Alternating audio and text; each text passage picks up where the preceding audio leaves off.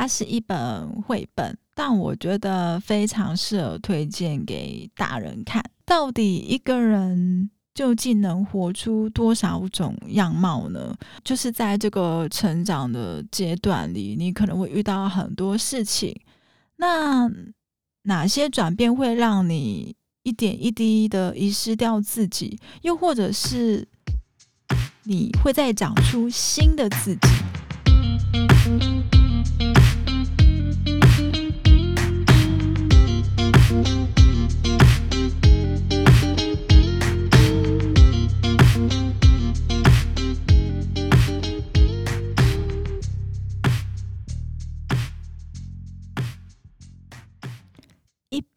书，今天如此，将来也如此，永不改变。大家好，欢迎收听一本正经，我是书。今天我想和大家介绍一本我很喜欢的绘本，它是在二零一七年出版的，书名是《妈妈的画像》，作者是刘志娟，她是一位韩国人，而中文译者是苏懿祯。出版社是东方出版。虽然说它不是一本新书，而且我也是在今年无意间阅读的，但对我来说，因为我非常喜爱阅读绘本，我当时读完这本书时，它已经完全列入我心目中最爱的绘本前三名了。而且它的书封，嗯、是非常明亮的。黄色是那种有点带点温暖色系，诶，不晓得大家懂不懂我说的温暖色系？反正就是橘橘黄黄的这样子，而且绘者也是他作者本人哦。那首先我想要简单介绍一下这本书，开头这两段话：我正在画妈妈，妈妈是什么样子呢？有人正在画美英，美英是什么样子呢？书籍的开头就是以这两段话为开场，主要是在叙述说妈妈与美英这两个人的人生，而它的内页都是以两种不同的绘画风格来做对比，像是妈妈的人生是以黑白线条的版画为主，而且是拘束在一个框架里面的形式。而美英的人生是以一种非常鲜明的色彩绽放着，你可以感觉到画风的那些色彩是可以无止境的延伸。它是以这两个画风来做区别，来做开场这样子。但其实妈妈跟美英其实都是同一个人，妈妈是作者心目中的样子。而美英是妈妈真正的自己，也就是妈妈的名字。卸下这个身份之后，她就是美英。好比说，你可能平常在家里看到的妈妈，或是家庭主妇，或是母亲这个角色，但是如果妈妈卸下这些身份后，或许你会觉得有点陌生，可是又是熟悉，因为他们是同一个人。在我认识的美英背后。或许存在着连我都无法想象的美英。作者是以这段话来算是开场做一个注解，然后接下来的嗯比较呃书里面有一些段落，它会带点生活的琐事，或是以物品来切换这两个人的身份。嗯、其实你在如果你手边有书的话，或者是呃，你可以在网络上稍微看一下，它其实画风就是你你翻开的时候，它一面就是妈妈，一面就是美英这样子，一直每每翻一页就会看到他们两个的呃一些差异性。那接下来我想要开始先哎，我会朗读几段话，那因因为它是一本绘本。在讲解的时候，我会尽量描述插画里的场景，大家也可以试着去想象那那样的画面。开始喽！妈妈干裂双唇上的大红唇膏，是美英源源不绝的红色热情。这个场景是落在妈妈她在化妆台上拿着唇膏，试着掩饰干裂的嘴唇。可是美英呢，就是她开心的跳着舞，展现她的热情。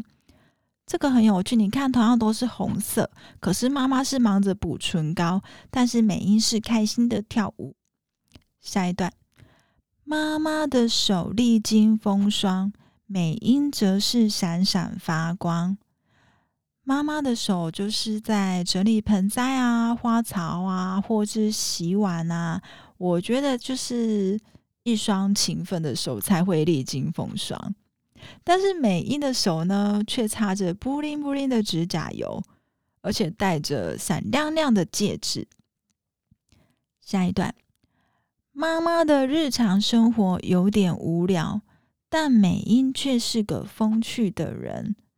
妈妈的日常就是她在沙发上，然后看电视看到睡着，也有可能他就是累了躺在那，或者是其实她是在。等他的孩子回来，有可能这个给大家想象。可是美英她就是坐在一朵朵绽放的花朵里，开心的跟别人聊天。这就是妈妈的无聊跟美英的风趣。下一段，妈妈是个只吃鱼头的美食家，美英是什么也不怕的探险家。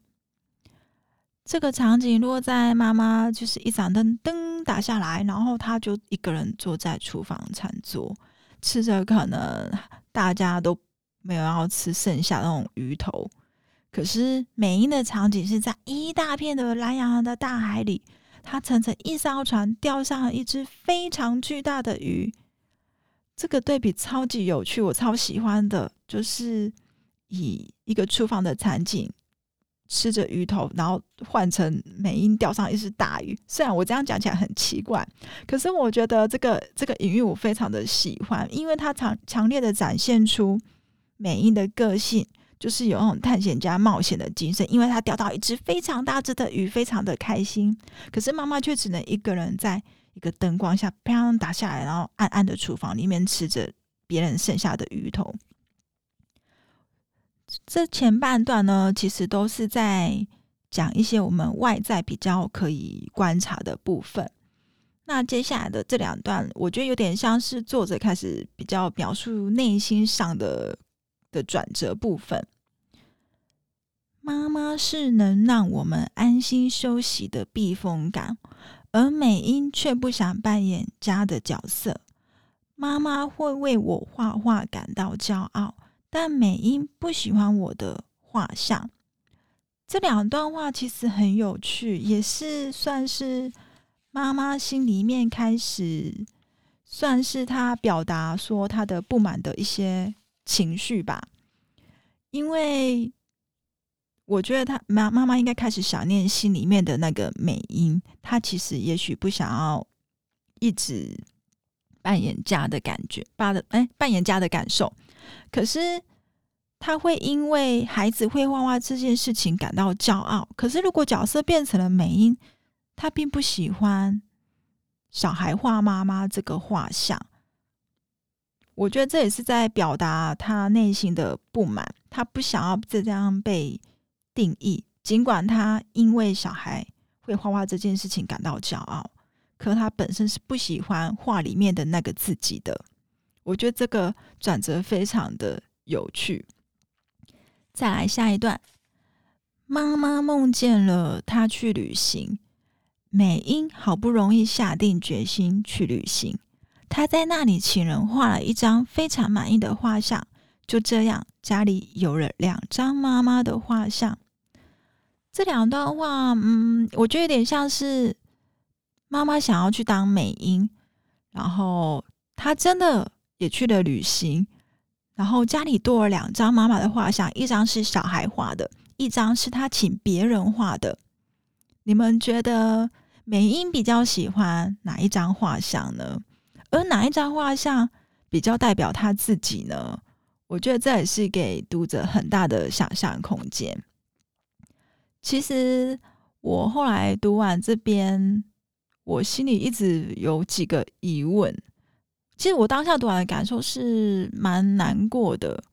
我总觉得美英在当上妈妈之后，好像失去了一部分的自己，没有自己的时间，没有自己的梦想，不再把自己的感受放在第一位。我很想要知道，无论是成为妈妈或是美英，她觉得幸福吗？那如果再重来，他会选择谁呢？我相信这应该也是很多生活中可能会遇到的事情。就好比我当下瞬间联想到一部电影，叫《八二年生的金智英》。